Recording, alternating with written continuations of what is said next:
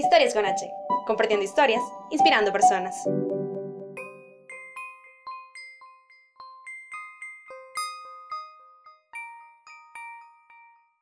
Decidí hablar y contar porque creo que muchos jóvenes están pasando por lo mismo. Ella es Tati Castillo, una joven emprendedora que durante su juventud ha lidiado con problemas depresivos que le llevaron al consumo de alcohol y otras sustancias.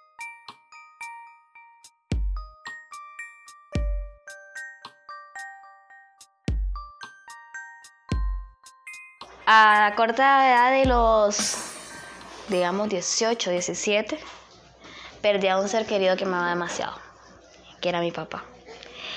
A partir de esa edad, todo me cambió. Sentí como que ya yéndose, yo ya era libre. O sea, en mi caso, yo soy hija de crianza. Mi mamá a los 14 años me tuvo y de ahí ella nos abandonó a los cuatro hermanos. Yo soy la menor, la mayor, perdón. Soy la mayor y la única mujer. De ahí los otros tres son varones. Ella nos abandonó y yo caí, yo caí en, manos de mis papás de crianza, que son unos señores de la tercera edad. De la tercera edad. Y este, creo que la conexión no era lo, lo, lo, lo ideal con ellos por la diferencia de edad. Ellos tal vez me agarraron cuando tenía 60, 60 años y yo era una niña de un año, dos años. Entonces, a la medida que íbamos creciendo, a la medida que íbamos creciendo, eh, ya la etapa venía de la rebeldía, de la adolescencia, ya todo venía cambiando. Entonces, al morir mi papá, creo que el pilar que yo tenía, la persona que yo respetaba más, porque igual con mi mamá de crianza no había mucho que digamos, mucha conexión, mucha relación. Era más con él. Entonces, al fallecer él, sentí como que había quedado en libertad. Al fallecer él, eh, yo estaba estudiando en la universidad. Mi primer año de carrera. Y ah, debido a los pleitos y las cosas con mi mamá, yo me fui de la casa. Me ajunté a los 17 años. Me ajunté a los 17 años y ahí empezó todo el bacanal. Era una niña de casa, eran personas mayores las que me criaban y era aquello de, la antigua. No puedes salir, a las 7 ya está encerrada, nada, ya a dormir. Que el teléfono apagaron a las 9 de la noche, 8 y media. Me ajunté, sí, nos llevábamos súper bien. La familia nos me acogió súper bastante, ¿para qué? Después empecé a juntarme. Eh, no es cierto que dicen de que el, el que el lobo anda o ya la aprende. Porque yo tuve amistades y nunca hice vagancia en ese momento. Eh, al cabo del tiempo me empecé a juntar con amistades y empecé a descubrir lo que no había descubierto, lo que era libertinaje. Empecé a salir a bailar, a canalear. En ese momento no había probado nada. Después ya venía a pique la relación. No era tanto por mí, sino porque a veces nosotros escogemos mal. En mi caso, me gusta trabajar siempre. A él no le gustaba trabajar. Pero por aquello de sentirme acompañada, sentirme, no sentir ese vacío, no sentirme sola, yo seguía ahí. Y no me importaba prestar, enjalanarme con tal de solucionar las cosas y las cosas de él. Y, y seguir así, con tal de sentir una compañía. Llegué al extremo de sentir una codependencia por esa persona. Después bueno, las cosas no funcionaron, ya me fui a vivir sola, aparte, ahí empezó todo. Al vivir sola las cosas ya no, ya eran diferentes. Ya tenía más gastos, más cosas, cuales no podía yo porque me había gustado lo que eran las fiestas. Ya me había acostumbrado a las bacanales de todos los fines de semana. Y era parte de que, ah, todo el mundo bacanalea, yo también, se siente bonito.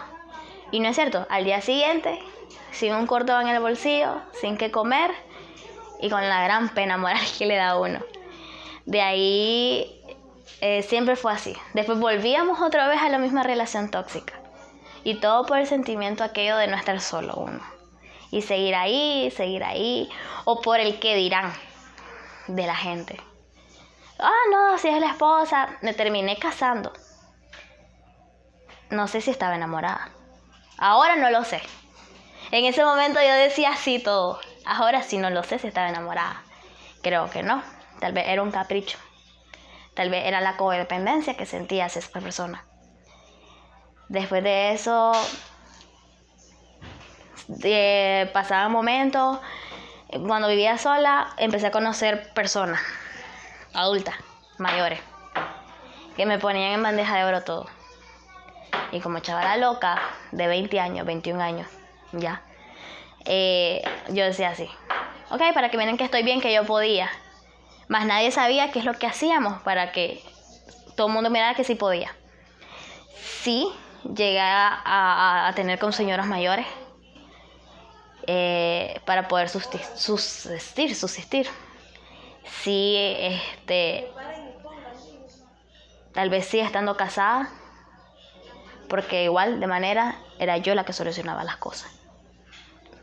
Si alquilábamos o algo, si no era mi mamá, la que aparte de regaños y todo, me ayudaba, yo tenía que subsistir porque él no hacía nada. Pero son decisiones que uno toma por cosas que, nos pasan. Después de eso ya creo que no había amor, porque cuando ya falla en algo es porque ya no quieres nada. Pero aún así seguíamos en esa parte de que sí, estamos juntos, sigamos juntos. Entonces seguía yo haciendo mis cosas y todo. Después él ya empezaba, ya se daba cuenta de, sus de las cosas, ya empezaban las ofensas y los pleitos. Y así aprendí a vivir, seis años, seis años. Así aprende a vivir en pleito, en, tóxico, y todo. Hace dos años fue donde más me tiré el bacanal. Aparte de aquella chavala emprendedora, trabajadora, que tenía todas las herramientas para trabajar, se ocultaba una persona frágil, de, autoestima bajo. Que vos me podías ver y ella trabaja, sos buena chavala, sos inteligente y todo, pero nadie sabía que me sentía sola nadie sabía que, estaba pidiendo ahí amistades sinceras. No amistades que los sábados me llamaban, los domingos igual y el lunes si no tenía que comer no me decían nada. No, no existía. Ya a partir de hace como tres años, ahí fue donde empecé a escarriarme totalmente. Este, hace tres años ya vivía aparte, vivíamos con una amiga, me fui a vivir con una amiga. Las dos trabajamos en un bar eh, la gente nos tachó de puta, de todo y nada que ver. En el bar nada que ver. Después dejamos de trabajar en el bar, empecé otra vez a conocer personas, me empecé a juntar con personas mayores otra vez, pero normal, con tal de subsistir y no molestar. Recuerdo que una vez a la persona con la que en ese momento eh, me había casado, que ya no estábamos, me acuerdo que yo llamé, le llamé, fue lo peor que me pudo pasar. Lo llamé, lloré, que tenía hambre. Y él vino y me dijo, voy a salir un rato, te llamo. Como a las once y media llegó, estaba a la puerta. Él se paró en su carro y solo me dijo, me tiró una bolsa blanca hacia el suelo. Para que deje de dar lástima, me dice. Fueron palabras que me quedé como que, y yo, qué mala onda, porque si él me decía, préstame 100, 200 Córdoba yo si no los tenía, yo te decía, ejemplo, vos préstame 100, 200 pesos para comer y no eran para mí. Yo no podía tener nada ahí de no comer, pero con tal de ayudarle a la persona. Pero tampoco le comentaba yo a esa persona lo que yo estaba pasando. Todo para que no me vieran mal. Y todo eso era donde me estaba haciendo yo daño sola. Porque callaba y callaba, callaba, para que la gente viera que estaba bien todo pasó. Ya después, cuando dije no puedo más, otra vez me fui a vivir sola. Ya no estaba con mi amiga. Mi amiga se había ido con su pareja, había encontrado a alguien. Ya quedé otra vez sola. Empecé a trabajar en una disco. En la disco fue donde encontré todo lo que vos no te imaginas. En la disco encontré droga, encontré guaro no más poder que si yo quería salir de lunes a domingo salía. El sábado llegaba tal vez a la una a la disco, venía domingo pasado, pasado, un domingo dormida de las 3 de la mañana a las 8 de la noche que me despertaba. Y era seguir otra vez bacanaleando. O si no me quedaba acostada yo, ay, ¿qué hice todo el domingo? Más que dormir. Entonces, y alquilaba. Entonces ya después venían los gastos otra vez, ahora de dónde voy a sacar, que no sé qué. Sí, llegué a probar la cocaína. Pero no fue un, o sea, no han sido vicios como tan ¿cómo es la palabra? No han sido vicios tan tan apegados, por así decirlo, que me han costado, no. Porque si los quité, los quité. No era algo que, que mi cuerpo extrañara. Eh, sí llegué a consumir la cocaína y la sustituí por el guaro. Quité el guaro y me dediqué a la cocaína y a beber agua. Eh, sí, fumé marihuana también, pero no me gustó. Eh, bebí guaro de todo tipo. Sí anduve mundana. Y es algo muy feo.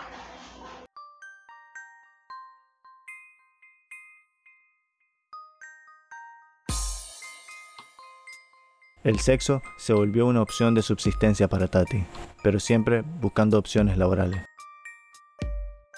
Es algo muy feo en el sentido porque te acostás con personas que vos no querés ni sentís nada. Pero solo pensás que tengo la necesidad, tengo que pagar esto. O tengo que comprar esto. O que ya viene el bacanal. Ya. En las fiestas sí nunca me fui con nadie. En las fiestas nunca me fui con nadie. Pero ahí era la Tati. En los bacanales cuando andaba reales era la Tati, aquí, la Tati allá. Mi teléfono ya era jueves y ya me estaban cayendo los mensajes. Y ya lunes desaparecían los mensajes. Ya lunes era yo la que mandaba mensajes. Tengo hambre, préstame, dame. Nadie tenía. Después de eso me volví a juntar con el que era mi esposo. Volvimos otra vez a intentarlo. Nos separamos de su familia porque habían problemas con su familia. Este, volvimos a vivir solos. Me acuerdo que vivíamos en el Nicaragua, Cali. En Nicaragua, Cali, eso fue hace dos años. Él se fue a trabajar a Managua, quedaba yo sola. Yo estaba trabajando en una clínica. Tenía un súper trabajo, todo bien. Teníamos un perrito. Un perro es como un bebé. Genera un gasto enorme. Y yo no lo, no lo miré así. Tengamos un perrito, listo. Ok, tengamos el perrito. Tenía una amiga. Una persona súper mayor. Me dobleteaba la edad. Tripleteaba casi. La miraba como una mamá al inicio. Tiene su hija ella. Pero yo era amiga de ella. Empecé otra vez a caer en aquello de la deuda, que ya no podía, ya no podía pagar más alquiler, que llegaba los fines de semana con el pago de su semana y era para la comida. Yo pasaba de lunes a viernes a mediodía sin comer, o con boli, o con cualquier chivería. Yo ignoraba que viniera el fin de semana porque ya sabía que viernes, sábado y domingo había comida, porque él ya venía y ya traía los reles de la comida. Ya él se iba domingo o lunes en la mañana, otra vez a Managua. Yo sabía que otra vez ya quedaba otra vez en la misma... O sea, estaba jugando a dos vidas prácticamente. De lunes a viernes era lo que era y de viernes, y de viernes a domingo o de sábado a domingo era algo perfecto, por así decirlo. Empecé a bacanalear otra vez, día y noche. Tenía a mi mejor amigo, una persona mayor, tenía un bar. Él bastante, porque bebé, él nunca me indujo a beber. Pero era su bar. Entonces él, solo que tenés, chaparra, que no sé qué, nunca me dije nada. Recuerdo que día antes de hacer lo que yo iba a hacer, me habían publicado en Facebook de una deuda. Una de tantas. Me la enseñaron, solo me quedé callada, me fui, me corrieron del trabajo, porque fallé una semana entera diciendo que estaba enferma. Y no era que estaba enferma, era que andaba en bacanal. Me corrieron, ahí fue mi peor desgracia porque ya no tenía de dónde subsistir, que, de dónde iba a sacar más reales. Me corrieron, de ahí una noche del 15 de junio, lo recuerdo, 15 de junio, me fui a beber una media con mi amiga. La llamo, ¿qué estás haciendo? Ok, vamos, vamos. Me acuerdo que el muchacho del bar solo me quedó viendo y me dijo, ¿algo andas? No, no ando nada, le digo. Ni me bebí la media ni nada, me vi como dos tragos, nada más. Dediqué a llorar en la mesa y me fui. Ella se fue para su casa, yo me quedé. Pero era un sentimiento tan feo, tan feo, que solo lloraba, lloraba y yo decía, ya no quiero más, ya no quiero más, ¿qué estoy haciendo? Eh, no quiero seguir así. No tengo familia, no tengo amistades. Me sentía sola. Lloraba, lloraba. A eso como a las once y media yo estoy hablando con él. Yo le estoy diciendo a que me siento mal. Me empiezo a desahogar con él todo lo que yo había hecho. Estando o no estando con él. Él fue de las personas que en ese momento no me dijo nada. Él estaba como que más preocupado por lo que yo iba a hacer que él se imaginaba. Entonces yo empecé a llorar, me desahogué, eh, me levanté hacia la cocina, agarré un montón de químicos de limpieza que había, agarré las cosas de la... Teníamos una... como una cajita de medicamentos. Agarré las pastillas que habían ahí y hice una sola mezcla. Hice una sola mezcla. Me acuerdo que el perrito que teníamos solo me quedaba viendo. Y me acuerdo que yo solo decía, Sus, se llamaba Sus. Sus me queda viendo. Sus ojos los tiene vidriosos. Sentí en ese momento que el perrito estaba sintiendo. Y me sentí mal. Peor de lo que estaba. Porque no sé, es que la vista del perro era algo impresionante. O sea, sentía como que a la vez me decía, no. Pero me sentía tan mal que en ese momento yo no pensaba en nada, yo solo quería estar con mi papá. Más no saber que no iba a hablar de mi papá, lógico. El primer trago que lo hice lo vomité, porque era horrible. Ya después solo lo tomé, sin, sin respirar, sin nada, de un solo. Él me llamó, yo le contesté y estaba llorando y me dice, ¿lo hiciste? Y yo solo le dije que sí. Colgué la llamada, el teléfono se me apagó. No sé en qué instante el teléfono a mí se me enciende solo. Yo sí le mandé un mensaje a mi amigo y le puse, gracias por todo, ya lo hice. Entonces el teléfono a mí se me apagó cuando me estaban llamando entre los dos. Eso fue como a las doce y pico. Como a las una de la mañana, una y media, yo solo sentía el estómago como caliente. Nada más. No sentía más nada. Solo me sentía mareada y el estómago caliente. Mi teléfono empieza a sonar y es mi mejor amigo. Yo no contesto. Al rato eh, sentí como que alguien me dijo, pensala o siento que era mi subconsciente que sabía que estaba haciendo algo malo, que no estaba haciendo algo bueno. Siempre le he temido las cosas a Dios, siempre he sido un poco más. Entonces creo que fue en ese momento mi subconsciente. Y yo contesté la llamada y me dijo, ¿dónde estás? Y entonces me puso a llorar y me dice, ¿dónde estás otra vez? La casa, Leo. Pero él viene y me dice, ya llego. Cuando él me dice, ya llego, yo abro las puertas, son las 3 de la mañana. O sea, había pasado tres horas y no me había hecho efecto de nada. Solo sentía aquella ganas de vomitar, aquella sentía el estómago caliente y tenía helado el cuerpo. Era algo raro, pero quería vomitar, me dolía la cabeza, me sentía mareada. Pero no, no, no me había pasado nada. Cuando yo salgo del Nicaragua, a la carretera, había enfrente una casa de unos borrachos. Ahí estaban tomando. Ellos me conocían oye Tati, que no sé qué. Yo salgo. Y ellos me voy para la carretera caminando sola. Pero sentía un miedo. No sé, un miedo, no por lo que me pasara, sino que yo sentía que alguien venía. Y yo volví a ver a todas partes y nadie venía. Cuando yo ya me voy a cruzar a la carretera, allá veo unas luces y era mi mejor amigo. Él solo me dijo, montate. Me monté, pero ya me iba durmiendo. Yo solo le decía, tengo sueño. Le golpeaba la espalda, tengo sueño. No te durmas, no te durmas, me decía. De ahí ya no sé qué pasó. Ya de ahí solo sé lo que él me cuenta. No puedo decir es verdad, es mentira. De ahí yo no sé. De ahí me, me amanecí en la camilla. No, sé que llegué al hospital porque escuchaba. Eh, medio desperté. Me querían introducir un lavado.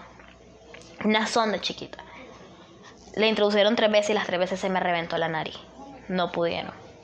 Después intentaron por la garganta, tampoco pude. Vomité. De ahí ya tampoco ya me acuerdo nada.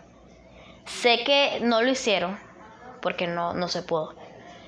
Sé, ya después me acuerdo que la camilla estaba sola. En la mañana me desperté. Estaba en la camilla sola sin, sin cama ni nada, estaba yo. Yo abrí los ojos y solo quedé viendo a mi lado. No había nadie, solo estaba un enfermero. Y yo le dije que me regalara saldo. Porque quería llamar a alguien. Este, y era mi amigo. Mi amigo estaba afuera todavía, esperando. A eso pues ya empezaron a preguntarme el bendito por qué. Fue lo primero que hicieron. ¿Y por qué lo hiciste? Y yo me quedé, pero ¿por qué me preguntan el por qué? Yo lo único que dije fue, no fue por un hombre. Porque es lo primero que iban a pensar, no fue por un hombre, le digo yo. Y entonces, ¿por qué fue? Empecé a llorar otra vez. Me metieron a un cuarto, otro cuarto. Como a cinco cuartos me metieron. A hablar con doctores, a hablar con doctores, que no sé qué pasó. Ya me meten a un cuarto donde iba a estar. Ya estaba mi amiga, la que estuvo conmigo en Bacanales y toda la persona mayor. Estaba conmigo en el hospital. Después entró mi esposo. Él no me dijo absolutamente nada. Su rostro era preocupado. No, no estaba enojado ni por lo, todo lo que le dije. En el momento que le confesé todo, él estuvo conmigo ahí. Todo el tiempo del hospital durmió conmigo. En la tarde, yo me pasaba más dormida que despierto. Me hacían lavados con carbón, unas cosas calientes. Me mandaba al baño y me ponía fatal. En la tarde, a mí me, me despierto y lo veo que están platicando, pero como en forma de secreto. Entonces yo pregunto qué pasó. Tati me dice, no te pongas mal. Ajá, le Toma. A mí mi teléfono no lo había agarrado. Agarro mi teléfono y lo primero que veo es que estoy en todas las redes sociales. En las noticias y en todo. Vengo a llorar porque yo dije, ¿por qué hacen eso? Era mi vida muy privada. Y aparte, en vez de hacerme sentir bien, me hizo sentir lo pésimo. Leía los comentarios, tanto positivos como negativos. Pero sí fue algo muy impactante ver lo que habían publicado. Aparte que lo publicaron todo a como quisieron, no como había pasado. Este era algo muy raro que sentía. A pesar de haber pasado tanto, Tati volvió a consumir alcohol y un embarazo empieza a cambiarle la vida me volví a meter al bacanal después de todo lo que había pasado y todo lo que había sentido. Sí estuve como dos meses yendo cosas de Dios, me sentía súper bien, pero después otra vez volví a vivir sola y sentí que como que viviendo sola y sentía la necesidad de sentirme tan bien, pero refugiándome en vicios, en bacanales. Lo volví a hacer. Estaba con mi esposo no casa, o sea, no estábamos juntos, nos mirábamos de vez en cuando. Encontré otra persona en una fiesta y me metí con esa persona en esa fiesta. De ahí empecé a ignorar a mi esposa porque ya estaba como que calientándome la cabeza la persona. Al mes me doy cuenta que estoy embarazada. Al mes. Al mes me doy cuenta que estoy embarazada. Es algo que yo me quedé atónita. Y es algo que me quedé asustada, preocupada, porque se supone que yo no podía quedar embarazada. seis años casada y nunca quedé embarazada. Quedé embarazada, eh, me hice mi primer ultrasonido, salió todo erróneo. Y yo soy de las personas de que yo no callo. Yo te digo las cosas bien solo. O sea, el día que me salió erróneo mi ultrasonido, yo dije, no es tuyo. Al segundo ultrasonido que me hago los ocho días, me sale que tengo un mes de embarazo, un mes y medio. Cuando en el primer ultrasonido me salía que tenía dos semanas nada más de embarazo. Y yo ya había dicho a todo el mundo, no es tuyo. En ese momento no tuve amigas. No tuve amigas, todas se alejaron. Solo quedó una amistad en ese momento. Que fue la, que el día que yo me di cuenta que estaba embarazada, empezó a trabajar una muchacha conmigo. Y en ese momento que, me di cuenta que estaba embarazada, ella fue la que estuvo conmigo en todo el embarazo. Este, en ese momento sentí que Dios quiso decirme, ya basta. Porque no fue la primera vez que quise quitarme la vida. Fueron cuatro veces. Desde mis 13 años. Cuatro veces. La última fue esa. Que creo que sí iba a hacer efecto. Pero que mi amigo llegó en tiempo.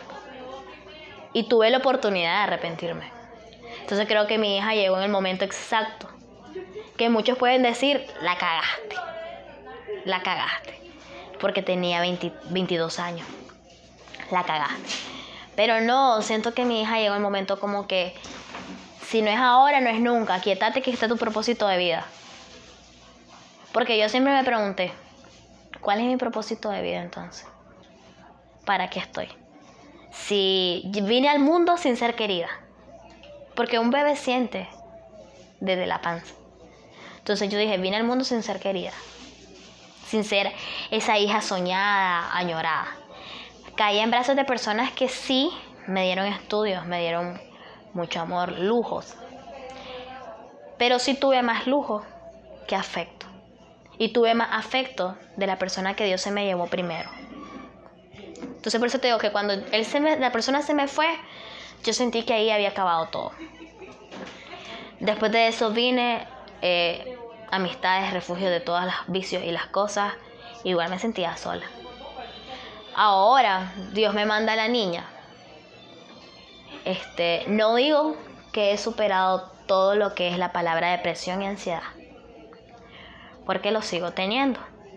Pero ya ahora no pienso en la mente suicida, en la mente de la muerte. Ahora no la pienso. Entonces yo siento que hay jóvenes pasando lo mismo que, que yo. Porque por una u otra manera, las personas dicen ahora, pero de qué, pero de qué va a sufrir, de qué va a llorar, si no tiene problemas. Las primeras palabras que a mí me dijeron, personas cercanas, fue, hay personas peores que vos, en situaciones peores que vos, y no se matan. ¿Y vos por qué lo haces? Sos una ridícula, sos una loca, sos una chaucera, sos una dramática. Y yo, y yo solo decía en mi mente, sí, pero hay cosas que ustedes no entienden, o hay cosas que ustedes no sienten. Entonces, hay personas que juzgan la manera de las otras personas en que hay personas que tienen peores problemas que vos. Pero hay personas que somos más débiles, de mente. Como te digo, sí, tengo mis ataques de ansiedad y de, de depresión todavía. Pero siento que en parte mi hija lo controla. Esa soledad y todo eso, sí, todavía existe. Pero siento que la niña lo controla. Entonces, cuando veo personas, yo, pues tampoco es que ahora me he vuelto santita, pero sí he dejado, he parado todo por la niña. Entonces, ahora yo veo gente que andaba canaleando, feliz, que no sé qué, amigos cercanos que se drogan y todo. Y yo solo me quedo, ¿por qué lo hacen? O sea, yo lo hice una vez y ca- acabé mal. Y solo me pongo a pensar, ¿sentirán lo mismo que yo? Y es fuerte hablar con una persona que está así porque su mente es negativa. Aunque vos querrás darle lo positivo. Y eso que muchos me dicen, pero ¿por qué pa- padecer de eso si vos lo tienes todo? Dios te da trabajo, nunca te falta trabajo. Y es cierto, gracias a Dios nunca me ha faltado trabajo. Peor con la niña. Locura que se me mete, si yo me quiero poner ahorita un restaurante, pongo el restaurante y me va súper bien. Nunca me ha ido mal. Sí he tenido tropezones, pero siempre ha sido el 90% que me va bien. Pero vamos a lo mismo. siento que todo lo que ha pasado en la vida vamos creciendo con un trauma, un vacío. Y a veces las personas somos más débiles que otras.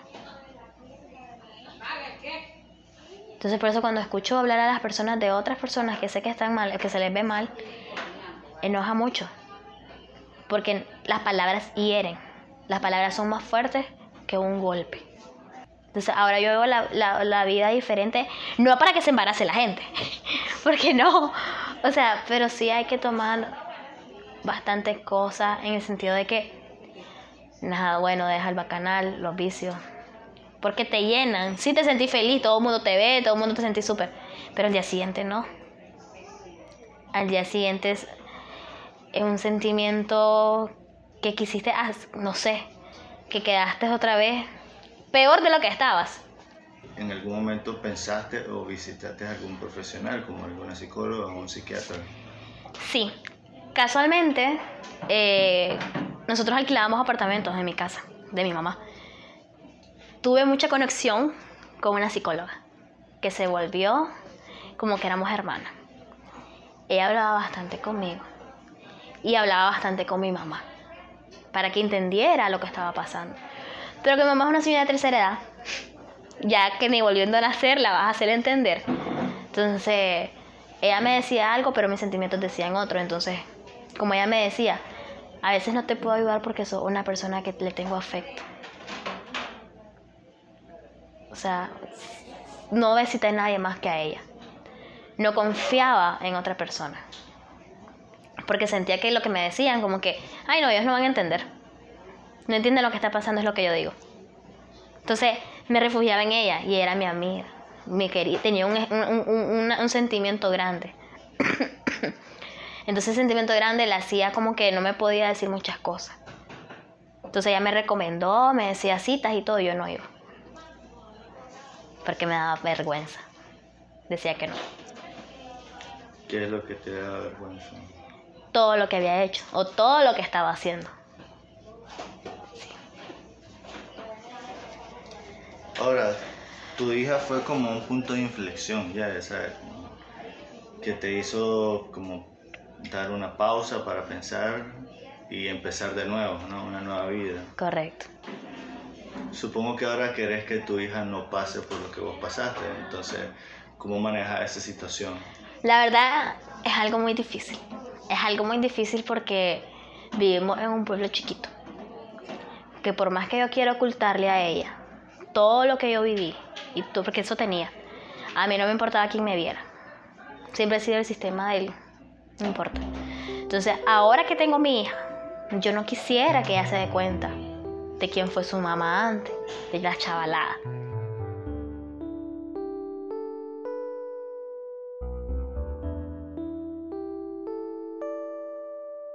El negocio lo tengo desde hace cuatro años. Voy a cumplir cinco.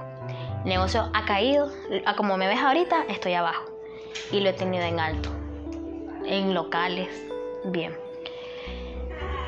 Gracias a Dios no he dejado de, de, trabajarlo. Así sea en una mesa plástica lo hago, así sea en unas mesas de vidrio lo trabajo. Es algo que me ha ayudado a, en crecimiento personal, es algo de lo que me gano la vida. No le trabajo a lo que sea, menos a lo de antes pero sí trabajo lo que sea. Ejemplo, siempre me gustó lo que es radio, televisión. Siempre me ha apasionado. Y es algo que ahora siento que me ayuda bastante.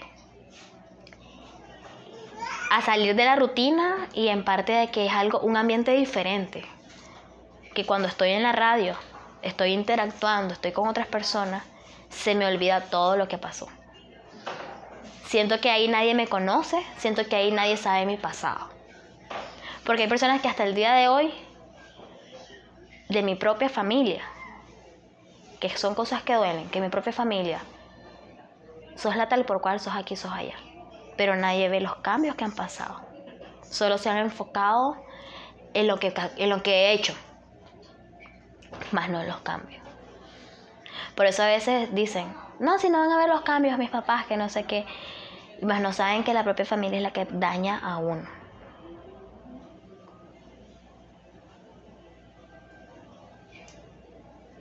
Finalmente, ¿cuál sería tu mensaje para aquellos jóvenes que están empezando a ser jóvenes, como vos a los 14 años? Que no se callen, que no tengan miedo, que hablen. Sé que es difícil a veces, porque nuestros padres no entienden y nos refugiamos en personas que dicen entendernos, pero no nos entienden, nos están llevando al, más al fondo. Eh, también como dicen que, bueno, no, las personas no son las que nos hacen, pero que no se callen, que hablen, que se desahoguen más de alguien. Porque lo que parece ser bonito, lo que parece ser agradable y que te hace sentir bien, muy al fondo te está haciendo más daño. Vos sentís que te hace bien. Momentarios. Son sentimientos momentarios. Que al día siguiente vuelve a la misma realidad. Yo callé demasiado. Como digo, yo soy de las personas que callan. Que callan y no te dicen nada. Pero cuando voy a explotar es para hacerme daño a mí mismo. No para hacerle daño a alguien más. Pues. Que hablen, que se desahoguen, que busquen un ambiente más bonito, un ambiente donde ellos se sientan que son liberados. Porque a veces nos enfocamos en las rutinas y en las cosas que, que no sabes que te estás aburriendo. ejemplo, en mi caso, cuando yo siento depresión y ansiedad, lo que es la radio a mí me lo quita. O el estar acompañada me lo quita. En mi caso no me gusta estar sola.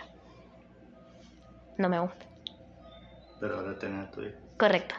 Y no te niego que estando con mi hija me he sentido sola. Porque a veces la veo, está dormida, ¿con quién hablo? O sea, son cosas así.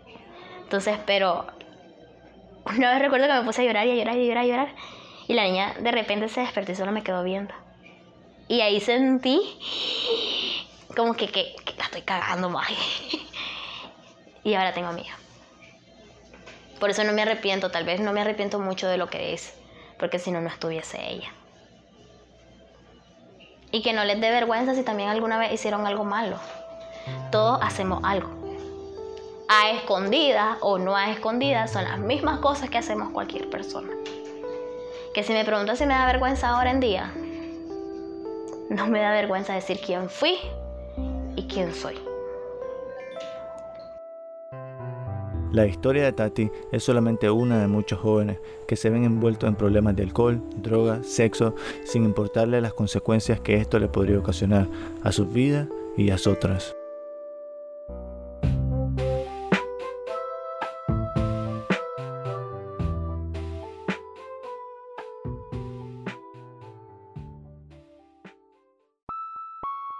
Con H es un emprendimiento de Heriberto Díaz. La música cortesía de Moisés Gómez. ¿Quién les habla? Cris Marceledón. Recuerda seguirnos en Facebook, Instagram y iTunes. También visita nuestra página web www.historiasconh.com. Gracias por escucharnos. Hasta la próxima.